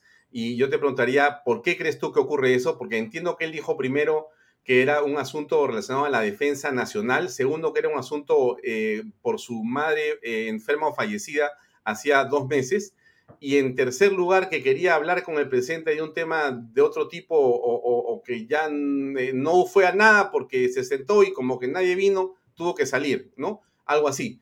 Este, ¿Cómo explicas que un ministro de Estado, que un ministro de Defensa, esté, digamos, en un lugar como este de Zarratea durante un periodo de tiempo determinado, este, haciendo gestiones de este tipo? ¿Cómo se explica esto, eh, César? Solamente porque sea un pedido, un servicio que le haya pedido a alguien al cual él podría obedecer. No hay otro, no hay otra explicación. Recordemos que el fiscal Carrasco, a quien conozco de hace mucho tiempo de Chiclayo, él renuncia a ser fiscal y apuesta por este gobierno. Él apuesta por este gobierno y va de ministro y va cambiando de cargos. Hace poco estuvo muy enfermo, gracias a Dios se ha recuperado, por cierto. Entonces, es evidente que él iba a servir a alguien, pero como fiscal que es, él sabe pues que no se puede inventar un documento, ¿no? De la noche a la mañana, Bruno Pacheco, asesor del MINDEF, ah, ¿por qué? Es experto en inteligencia marina, ¿cuál sería? O sea, no, no es tan fácil. Por ejemplo, en el tema de la Navitón, inicialmente pensaban sacarlo por la PCM. Entonces, inmediatamente los funcionarios le dijeron, no va por acá, por eso fue un negocio que demoró, un proyecto que demoró mucho en consolidar. Hay gran desconocimiento en lo que es el manejo de la administración pública. Yo, como muchos peruanos, también pensaba que al comienzo Zarratea era pues un lugar de comando, un lugar de coordinación, pero ya luego las evidencias nos han ido estableciendo y me reafirmo en un centro de red de negocios privados. Pero quiero regresar a mi pregunta. Este es un, ministro, es un ministro delivery en realidad. Mira, yo he litigado bastante con el fiscal Carrasco. Yo preferiría no calificarlo. Lo, lo que sé. No, pero yo, te, yo te preguntaría lo siguiente, César. Yo entiendo tu eh, celo profesional y tu profesionalismo, de acuerdo, pero no hablemos del de, eh, señor Carrasco, hablemos del ministro de Defensa, del cargo. Ya, hay que ser, discúlpame de que lo diga así, pero un calzonudo para estar haciendo caso a no ser Él no tenía nada que hacer. El ministro de Defensa. El ministro de Defensa, bueno, ningún funcionario público que se respete debía ir a Zarratea. Ese es un tema número uno. O sea, el presidente no me puede llamar a las dos de la mañana para hacer ejercicio a la playa, así sea presidente. Yo renuncio inmediatamente. Y luego aparece pues en varios cargos y creo que ahora integra la Comisión de Gracias e Indultos Presidenciales. Es evidente que él, él era un fiscal provincial, tenía toda una carrera por delante como fiscal y renunció. y apostó a este gobierno y ha sido pues el ministro más corto en dos carteras, ¿no? O sea que es evidente que estaba complicado y que tenía que ser pues utilitario a quien le estaba dando un lugar en el gobierno, ¿no? Eso es lo que se puede especular. Dejemos a Ratea y entremos al último punto de esta conversación que tiene que ver con lo que ocurría con el Ministerio de Transportes y Comunicaciones. Y aquí está el señor eh, Samir Villaverde.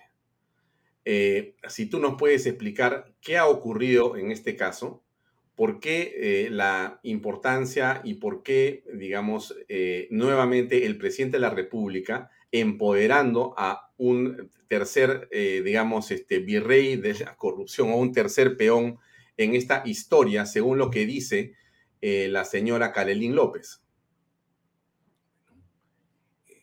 Carelín López se reencuentra después de mucho tiempo con Bruno Pacheco, con el que le había vinculado temas de naturaleza religiosa, primero como catequista, en la confirmación y luego por este, por este rito que tienen en el RIMAC de llevar al Señor Jesucristo al Cerro San Cristóbal.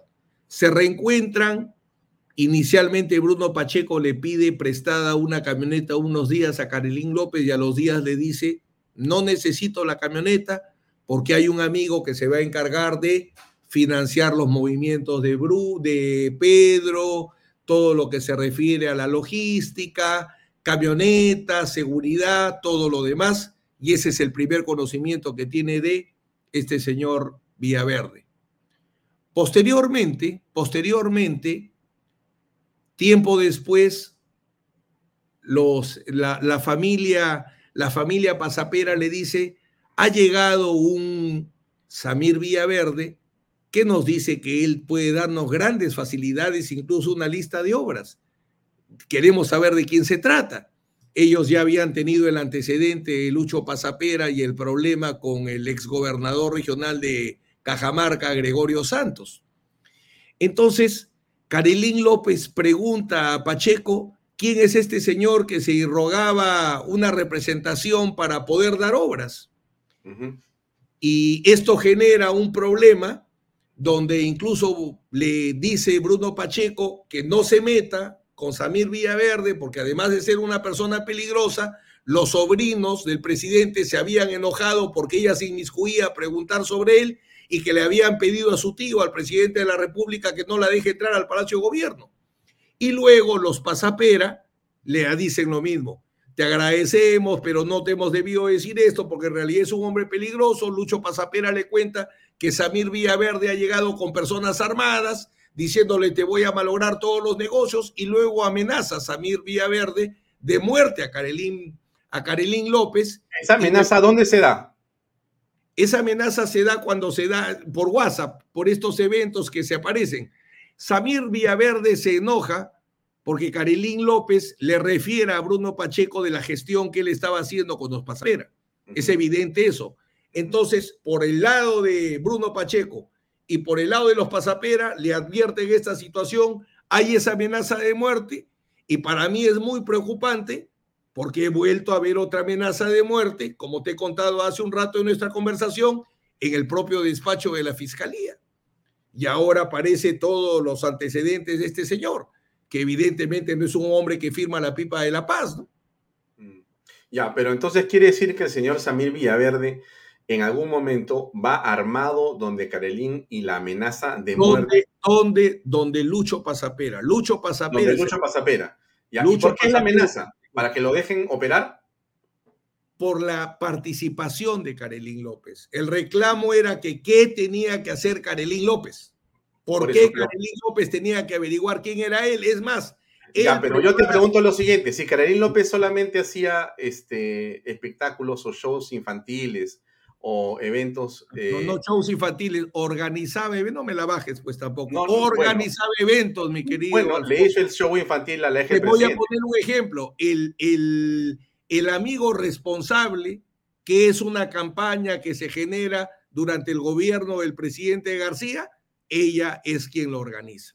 Ese es el bueno. de evento Ok, de acuerdo, pero si en esta circunstancia conocida era ella porque había hecho el cumpleaños del presidente y el de la hija del presidente, ¿cuál era el peligro No, no, que estuviera no, ella presente? Ella O sea, apoya, ella apoya al pedido de la hija del presidente que le transmite Bruno Pacheco de conocer a Brenda Carvalho. Ella no organiza el cumpleaños de la hija Ya, del pero si era presidente. tan light la señora, ¿por qué es que le ponen armas para decirle al señor eh, Pasapera, oye, como la traigas, te vamos a matar? No entiendo qué Por, tiene que por ser. una razón, porque había una cadena, porque había una cadena que existía entre Bruno Villaverde, los sobrinos del presidente, que son la llave para llegar al presidente, el ministro de Transportes y Comunicaciones, con el cual el presidente es como un puño, porque Ya. yo pensé que este señor se dedicaba, era un dirigente de transporte, y luego he tomado conocimiento de que es un director de colegio, que en la época de sindicalista de Pedro Castillo les dio cobija, albergue, los apoyó y les dio apoyo logístico. Entonces había esa cadena que pensaría este señor, pues que Carolín López pretendía de alguna manera enturbiar, ¿no? Y no solo ella, porque recuerda que Bruno Pacheco le dice, no te metas, porque los sobrinos del presidente se han enojado y le han pedido al presidente que no la deje entrar. O sea, era un malestar que había generado en el grupo. Ya. Ahora, ¿es así de violenta la cosa? Esto parece más bien un asunto de mafias, porque si yo te llevo gente armada para decir te voy a matar si no sacas a esta persona, eso ya no es un tema de negocios, es una mafia. es evidente que es una organización sin duda. Es, ¿Qué se califica como una organización criminal? Ajá. Un conjunto de personas que se ordenan, se organizan de una manera determinada para cometer delitos. Se aparece por un lado Samín Villaverde, aparecen los sobrinos, aparece el ministro de Transportes y Comunicaciones. Hay que verificar los nombramientos de los directores, de los responsables de Provías descentralizadas, sobre todo de Provías descentralizada, Provías nacional, los gerentes. Hay que revisarlos y ahí se va a verificar quién termina designándolos y si tienen las calidades o no para ocupar el cargo. Hay todo un tema por delante que tiene que llevar la fiscal que ha recibido la colaboración eficaz. Ya, según lo que dice la señora Carolín López, el señor Samir Villaverde hacía pagos en la forma, o hacía dádivas en la forma de prestar vehículos o dar vehículos o dar relojes o organizar viajes para los entornos familiares Los, del presidente. los sobrinos del presidente cambió su vida. Por eso es que, insisto, si hubiera un buen servicio de inteligencia, eso se hubiera determinado hace rato, porque hay que estar chequeando cómo va el estilo de vida del gobernante para saber si cambia por su sueldo, que es lo único que podría cambiar y nada más, ¿no? Entonces, es evidente que hay una situación ahí irregular que se tiene que verificar. Y además, lo que se puede determinar ahí es, ah, un buen ejemplo, el cumpleaños de la hija de Bruno Pacheco, donde va el grupo 5, este pobre, mis amigos monsefuanos, tú sabes que yo soy de Chiclayo, muchas veces he bailado con ellos, que eso de ahí Walter y Javier, hermanos Yapé, bueno, etcétera. Entonces, agarra las imágenes y vas a ver unos camionetones ahí de seguridad. Ajá. Mira las placas y saca quién es el dueño. ¿Qué hace ahí Samir Villaverde? ¿Qué hace? Una pregunta que hay que responder, pues justamente. Justamente eso no está en la declaración de Carolín López. Lo que sí, lo que sí me ha referido ella es que es fácil detectar. El personal viene de Petroperú. Los vehículos son puestos por Samir Villaverde. Ahora Bruno Pacheco pues tendrá que decir quién ha pagado el cumpleaños de su hija, ¿no? Que no fue barato. Y obviamente no fue Carolín López. ¿Y quién fue? Te estoy dando varios personajes. Quien lleva los vehículos es Samir Villaverde. Quien pone mucho personal es Hugo Chávez.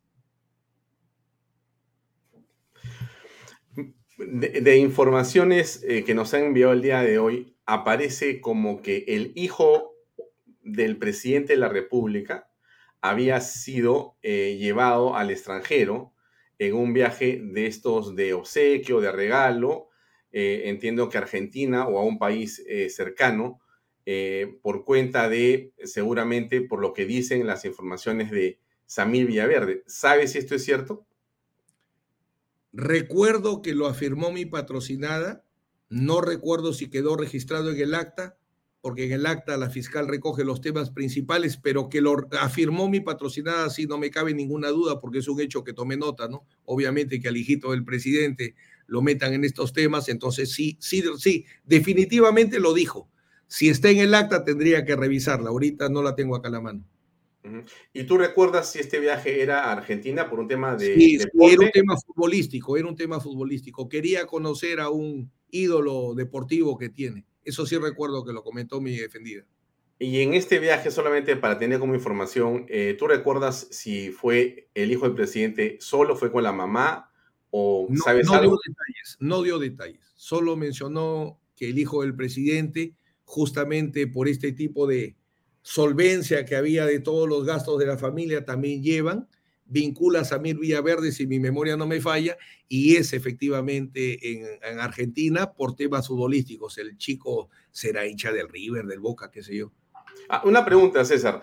Exactamente, eh, ¿qué se, digamos, configura, qué se define como una dádiva? Porque si yo le pago a eh, el presidente de la República el cumpleaños, para que eso sirva como un estímulo o un afianzamiento de una relación para hacer negocios, eso puede ser tranquilamente una dádiva o una coima. Igual si lo hago con el hijo del presidente. ¿Cómo defines tú eso? Bueno, no es como lo defino yo, sino como lo define el Código Penal, ¿no? Estaríamos en el delito de cohecho, corrupción de funcionario. Cuando tú compras un acto de función tú compras un acto de función de un funcionario público, evidentemente, para violar la ley o para cumplir la ley, así actúe correcta o incorrectamente, pero pagado, eso se llama cohecho. Eso es lo que se llama cohecho. Yo lo que veo acá es que había, entre comillas, una inversión para el día de mañana consolidar negocios. Y la inversión era a través de el hijo, a través de repente de alguien más cercano o de los sobrinos. ¿Sí? ¿Esa sin es la manera? Sin duda alguna, en el esquema que presenta mi patrocinada, los sobrinos son la llave que abre a Samir Villaverde lo que es el MTC y la llegada al ministro de Transportes y Comunicaciones. Ese apoyo que da él, él, él cobertura todo el inicio, todo el inicio de la vida ya como presidente, del presidente y su familia, seguridades, etcétera, todo esto, que aparece evidente porque es su empresa la que da todos estos servicios, habría que agarrarlo a contabilidad y ver si eso es pagado. Y si es pagado de verdad. Eso es algo fácil de determinar. Ya, ahora, ahí viene el otro tema, ¿no? ¿Cómo podemos llegar a saber dónde está la evidencia si es que se quiere conocer algo más? Eh, ¿Cómo sigues la plata? ¿Dónde está la plata? ¿Quién tiene la plata desde tu punto de vista? La Fiscalía de Lavado de Activos irá a la búsqueda del dinero, sin duda. Tiene una serie de líneas que trabajar. Por eso es que los fiscales, en vez de perder el tiempo en la prensa, conversaba hace un momento, Ajá. tienen que organizar porque este es un megacaso. Más allá de las implicancias éticas, públicas, morales, políticas que hay, acá hay un megacaso. Un megacaso que va a implicar varios responsables y varios presos, sin duda, en su momento. Ahora, entramos a, la parte final que tiene que ver con los congresistas.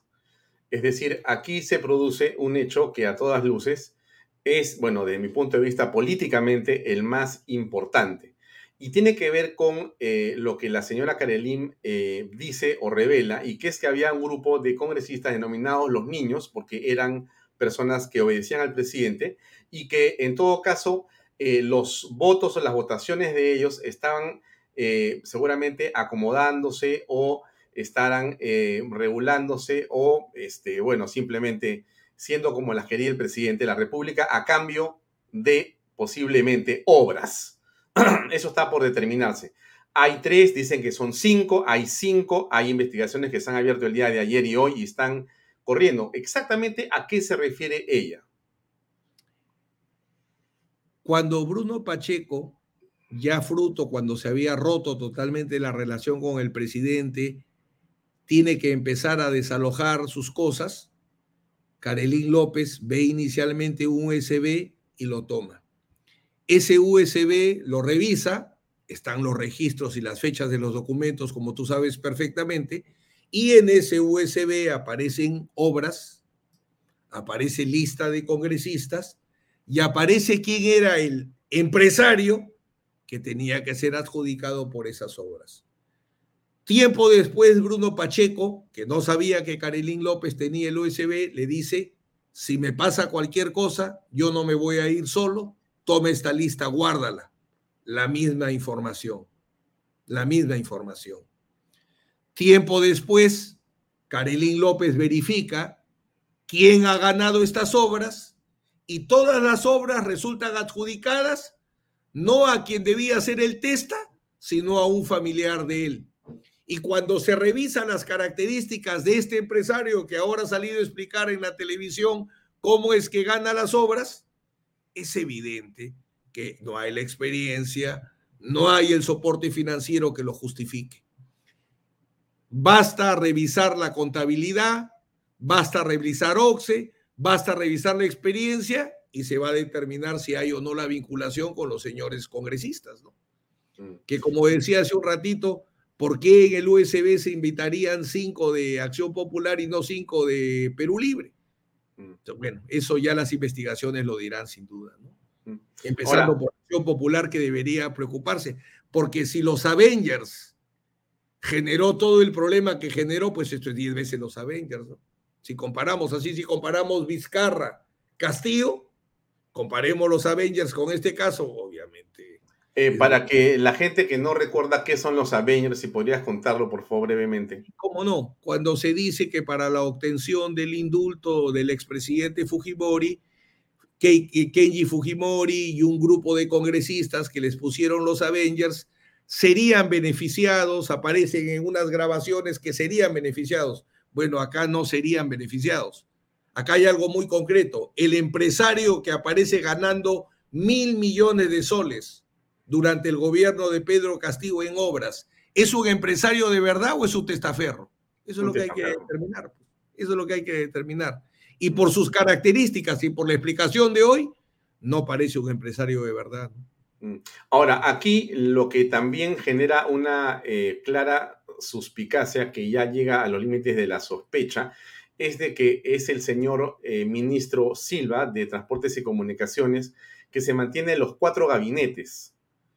Él ha dicho hoy día que de ninguna manera, que él es una persona muy honorable y etcétera. Pero bueno, hay que revisar las obras y están ahí los hechos objetivos. No es un parecer, es un hecho. Eh, hay un cambio, hay un cambio inexplicable en las gerencias, en las cabezas del MTC. Que se revise los cambios que ha habido, como los de Petroperú, la misma reflexión, la misma metodología que ha aplicado Ricardo Uceda para Petroperú que la apliquen en el MTC. A ver si soporta el ministro que tiene cuadros profesionales o técnicos. Seguro no tiene ni la sede cuadro. Mm. Eh, entonces, lo que ha dicho la señora Carerín López en su manifestación claramente, textualmente, y te pido confirmar si es así, sé que hay una mafia en el MTC conformada por el presidente Pedro Castillo. ¿Esto es así? Esa afirmación está dada en la declaración explicada por las razones que hemos señalado a lo largo de la entrevista.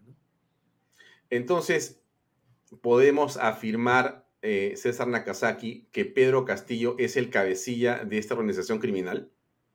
Es lo que declara mi patrocinada y por todos los... Sin, sin duda alguna, todas las líneas de negocio tienen un factor común que es el presidente de la República. La casa de Zarratea era una casa donde el presidente de la República, de acuerdo a una agenda que se le preparaba, realizaba negocios privados. Eso, los indicios, no solo la declaración de Carolín López, lo evidencia sin duda. No otra razón tiene la casa de Zarratea. La casa de Zarratea no fue para comer comida chotana, no fue para reuniones políticas, no fue para que el presidente descanse o visite amigos. Eso queda muy claro. Eh, hay una frase entrecomillada que en varios medios se ha eh, señalado como que está en la declaración de eh, López y es tengo que pagar a los empresarios que han financiado mi campaña. Eso dijo Castillo. Eh, ¿Puedes confirmar esto? Ella afirma de que hay un financiamiento y lo vincula a los dinámicos. Eso sí es lo que ella declara. Entonces, los dinámicos del centro, eh, son la organización que conversamos al principio, pero eh, lo que el presidente está señalando o ha dicho y que ella ha escuchado es que tiene que pagarle a los empresarios que han financiado su campaña. Eso es cierto. Eso es lo que ha dicho el presidente. El presidente, sinceramente, no, no recuerdo en este momento, Alfonso, si esa afirmación se ha dado, no, pero que sí habla del financiamiento, sí, eso sí habla. Bruno Pacheco incluso tenía grandes discusiones porque quería alejar al entorno de Cerrón y era muy crítico. Así que si aparece en la declaración, así lo ha afirmado. En este momento no podría confirmarlo, tendría que revisar la declaración. Pero lo del financiamiento sí lo recuerdo perfectamente. Bien, ahora para ir avanzando en detalles que están ahí que no quisiera que se me escapen. Hay un primo del fiscal Tello que juega en pared con el fiscal Tello para eh, señalar o eh, inducir o reprimir la declaración de la señora eh, Carolín López. No es así. Un sobrino del presidente de la República presenta a una persona como el primo del fiscal Tello. Ella ha dado sus características físicas y es lo que refiere, que ellos tenían el tema consolidado y que incluso por eso lo habían votado al procurador, ¿no? Haciendo un alarde de poder. Hmm. Para ir eh, cerrando, estimado César, gracias por tu tiempo y por tu paciencia. El día de hoy, eh, Expreso eh, pone, o el día de mañana, perdón, Expreso pone esta carátula, ¿no? Terminará en la cárcel. Se refiere a Pedro Castillo, el presidente de la República. Tú has tenido oportunidad de escuchar la señora Karenin López y leer su declaración, pero sobre todo has conversado con ella seguramente muchas horas en estas semanas o meses. La pregunta que yo te hago va al abogado, pero también va al, ser humano, César Nakazaki, y no sé si necesariamente al abogado de Karenin López, pero por lo que tú estás apreciando eh, en toda esta, digamos, eh, arquitectura de corrupción, ¿crees que el presidente de la República hay razón suficiente para vacarlo y que va a terminar en la cárcel?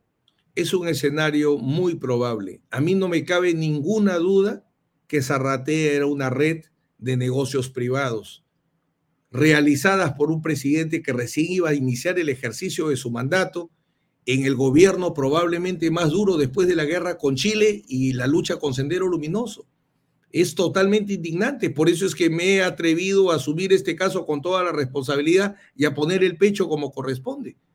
¿Cómo en plena pandemia se va a estar armando pues una red de negocios privados en Zarratea? Eso es inaceptable. Es inaceptable. Ahora, eh, ¿qué va a ocurrir con Carolín López? Lo que entiendo, según tu comentario, es que ella va a continuar declarando. Ese es un tema que viene en los siguientes días. Ella tiene protección. ¿Cómo va a, eh, digamos, protegerse a una persona que en este momento termina siendo tan importante para lo que puede venir y para inclusive terminar de eh, eh, desmembrar a este grupo de, digamos, corruptos en el poder? Ha perdido a su familia. Sus hijos han tenido que ir por el costo de este caso. No solo primero por un tratamiento mediático cruel, sino adicionalmente por el riesgo que genera. Ya lo de la amenaza de muerte fue determinante. Entonces sus hijos han tenido que salir. Ella inicialmente no aceptó la protección porque paradójicamente la van a proteger los policías, cuyo ministro del Interior que ha reemplazado a Belino Guillén todavía no soluciona el problema si se cobra o no se cobra para ser general, coronel en este país, ¿no? Entonces, ese problema, o mira, yo extrañando a Belino Guillén, pero cómo me hubiera gustado que sea más bien el ministro del Interior. Entonces, inicialmente no se aceptó el tema de la protección, pero frente a estas amenazas de muerte, hemos pedido a la fiscal del caso que adopte medidas de protección y que sea muy rigurosa en la elección de los policías que van a quedar al cuidado de Carolín López. Mm. Estamos tratando de buscar el mecanismo de seguridad más, más, más, más, más idóneo, más eficaz, pero esta es la policía que hay. Entonces tengo que apelar a lo mejor de la policía, porque evidentemente no creo que esté de acuerdo con el trato que le ha dado este gobierno, ¿no? empezando mm. desde su primer ministro del Interior. Algunas cosas para concluir. La primera es, em, ¿ha existido en la declaración una mención a un pago de 150 mil soles eh, para ciertos cargos o direcciones en el Ministerio de Vivienda? Sí, sí ha existido.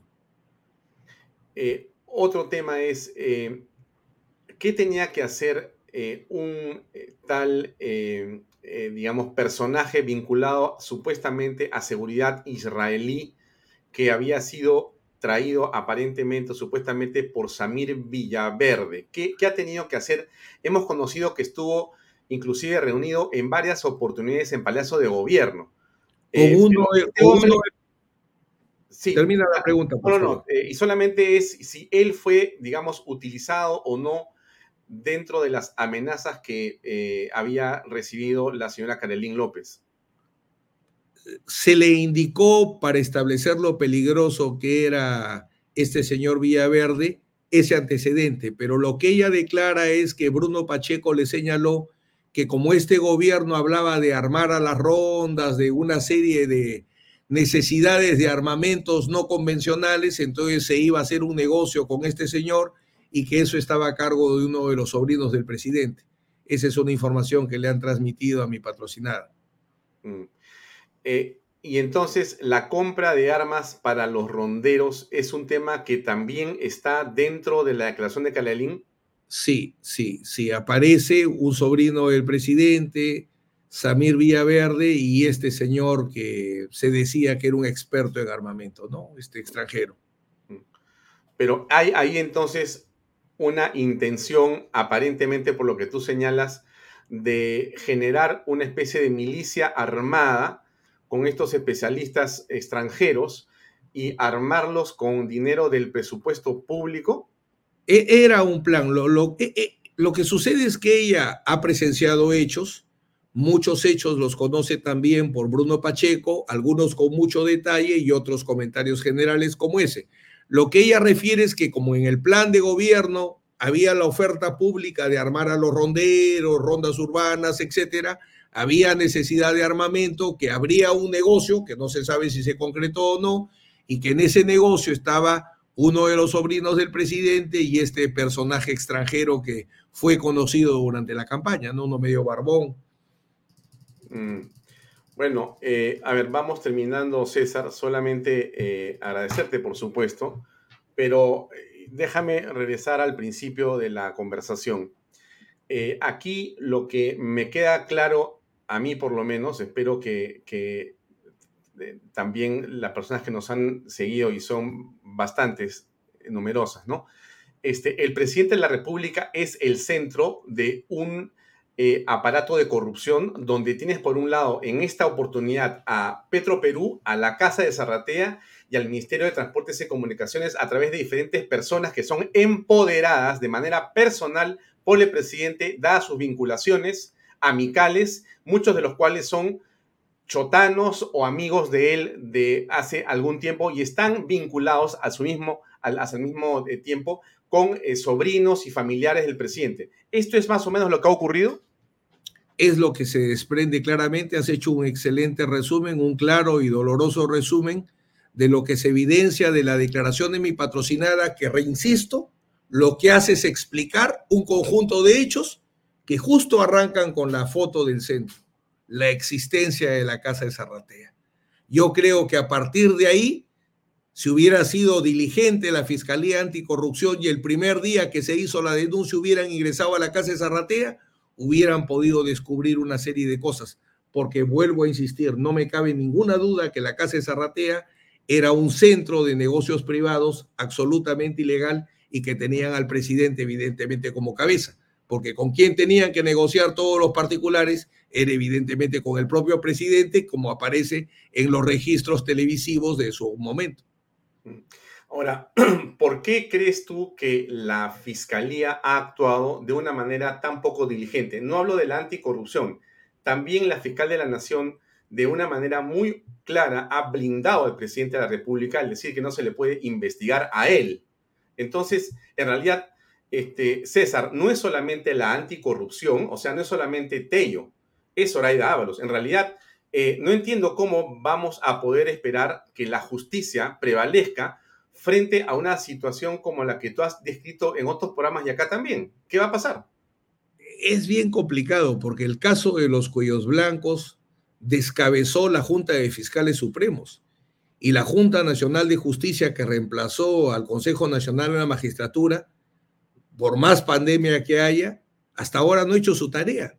Tenía que volver a darle una cabeza al Ministerio Público, donde en la cabeza aparece una señora, yo no tengo la suerte de conocerla, voy a darle el beneficio de la duda que no es su especialidad el área penal y que tiene muy malos asesores. Por eso es que yo recomiendo que se acerque a Pablo Sánchez, porque tanto en el caso de Vizcarra como en el caso de Pedro Castillo, ha señalado un hecho que es absolutamente equivocado. La constitución lo que hace es proteger al presidente respecto a actos de función para que no sea procesado, para que no se le abra proceso penal. Pero la investigación preliminar para armar el caso, para que haya denuncias constitucionales y en su momento puede intervenir el Congreso, o se le pueda procesar directamente, como el caso del expresidente Kuczynski, renuncia y a los dos días ya estaban en su casa, si no es al día siguiente. Entonces, es evidente que la fiscal de la Nación, mientras que decida no investigar al presidente, al presidente Castillo, como lo hizo con el presidente Vizcarra, debilita mucho el caso. Debilita mucho el caso. No es, del, no es de la cabeza del Ministerio Público, que vamos a tener acá una lucha por la justicia en este caso y por conocer cuáles son los hechos reales. Mm, ahora, este César, lo que tú has comentado y lo que ha declarado la señora Karelín López son las vivencias, las experiencias o la información que ella ha recogido estando cerca del poder o muy cerca o dentro del poder junto a Bruno Pacheco y en alguna oportunidad junto al presidente de la República. Ella ha recordado esto y ha hecho una declaración que termina más o menos en una experiencia que ella debe haber dejado de tener como a finales de noviembre o en diciembre. La pregunta que te hago es la siguiente. En tu punto de vista, ya Carlín López no está más en Palacio, no está Bruno Pacheco, pero las personas de las que estamos hablando, estimado César Nakazaki, siguen ahí. O sea, lo que hemos visto en esta diapositiva, que de alguna manera quiere resumir de manera muy sencilla de lo que se trata, los nombres de las personas, las cabezas de estas personas, la relación con el presidente, el mismo presidente, el ministro de Estado a cargo de esto, todo ello continúa estando presente, César. Entonces, quiere decir, César, yo me pregunto y te pregunto a ti, ¿tú no crees que los niveles de corrupción que señala la señora Carolina López en realidad son apenas una fracción de algo mucho más grande que ha venido ocurriendo después que ella salió con el señor Pacheco? ¿Qué crees? No me, cabe ninguna duda, Alfonso. Ella lo que conoció es lo que pudo conocer desde el lado de Bruno Pacheco, que evidentemente no era el más poderoso porque lo hicieron volar. Eliminado Bruno Pacheco, todos siguen. Como tú bien marcas, todos siguen. Todos los personajes que hemos dicho, este enclave chotano, sigue. Todos estos funcionarios que son nombrados de manera injustificada, siguen. Entonces es evidente que se sigue actuando. Y por eso la reacción. Sale la declaración de Karelín López y hoy día ha sido un coro por todos lados. Mm. Bien, César, terminamos. Solamente te invocaría una reflexión final de tu parte a las personas que nos están escuchando. Hay mucha desesperanza, pero también hay esperanza, eh, César, porque cuando hay mucha gente que te escucha, también cree y creemos que la justicia puede estar más cerca. No sé, ¿cuál es tu impresión? ¿Qué podría pasar? ¿Qué reflexión haces sobre la justicia en este momento y en este caso? Para que no haya impunidad, se tiene que hablar y decir la verdad. Eso es lo primero. La verdad hace justicia. Hay fiscales que están dispuestos a comprarse el pleito porque esta joven fiscal que ha asumido una investigación de lavado de activos inicialmente contra el grupo Pasapera y que ahora ha recogido tamaña declaración, es evidente que si ella es respaldada por el equipo que integra, que es el equipo que tiene los casos más importantes del país, evidentemente. Entonces yo creo que hay una posibilidad, porque si bien la fiscalía está fracturada, hay esfuerzos individuales de fiscales que sí tratan de sacar adelante sus casos. Entonces yo creo que hay una muy buena opción. Y sobre todo, así como logramos una gran sensibilidad frente a la violencia contra la mujer, contra la familia, y no dejamos que haya un premier que tenga estas características, yo creo que la gente no va a aceptar que personas vinculadas a la corrupción nos gobiernen.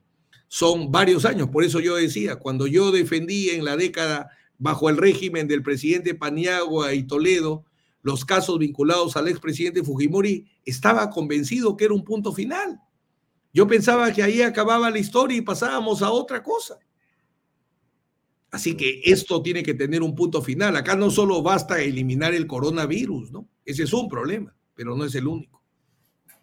César, muchas gracias por esta noche, muy amable de tu parte. Hasta otra oportunidad. Gracias, buenas noches.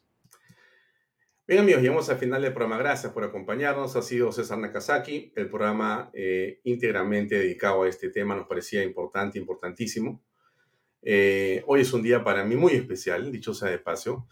Es eh, una fecha importante porque se cumplen cinco años del fallecimiento de mi padre. Así que esta entrevista, estoy seguro que también la ha visto desde donde está. un fuerte abrazo hasta el cielo. Les pongo a mis auspiciadores eh, que siempre nos acompañan y que estoy seguro también seguirán estando con nosotros con más eh, entusiasmo y con más dedicación. Ahí va. Así es. Invierta en terrenos en Paracas con los portales, ubicado a solo 25 minutos del aeropuerto de Pisco y ahora a muy poco tiempo de Lima por la nueva autopista. Por eso los terrenos aquí se realizan rápidamente. Regístrese y aproveche las ofertas en línea. Ahí está la web, losportales.com.pe. Y PBM Plus. Así es. Proteínas, vitaminas y minerales, ahora también con HMB. Recuerde, vainilla y chocolate. No olvide que el ejercicio favorece su sistema inmune. Una buena alimentación es su mejor defensa. Compre PBM en boticas, farmacias a nivel nacional. Para mayor información, ahí está la web pbmplus.pe. Así es. Delop, especialistas en transporte de carga regular, transporte de concentrado de mineral. También transportamos materiales y residuos peligrosos y diseño y construcción en todo el Perú. Entre a la página web delop.pe .pe. Y pisco puro armada, pisco de uva quebranta de 44% de volumen y 5 años de guarda. Un verdadero deleite para el paladar más exigente. Pisco puro armada, cómprelo en bodegarras.com. Tomar bebidas alcohólicas en exceso es dañino. Bien, hemos batido algunos récords el día de hoy. Gracias por estar con nosotros, gracias por acompañarnos. Mañana, seis y media en punto, en una nueva edición de Vaya Talks. Qué interesante, qué importante, qué dramático y qué grave todo lo que ha comentado hoy César Nakazaki. Si los congresistas de la República tienen la oportunidad de ver este programa, yo estoy seguro que no queda la menor duda de lo que tienen que hacer. Aquí se desprende claramente un deber moral. Un deber moral. La situación es insostenible, insostenible para Pedro Castillo lo que tiene que hacer es o renunciar o ser vacado o destituido en el acto. Gracias por acompañarnos. Mañana nos vemos a las seis y media en otra edición de Vaya Talks por Canal B, el canal del Bicentenario. Buenas noches.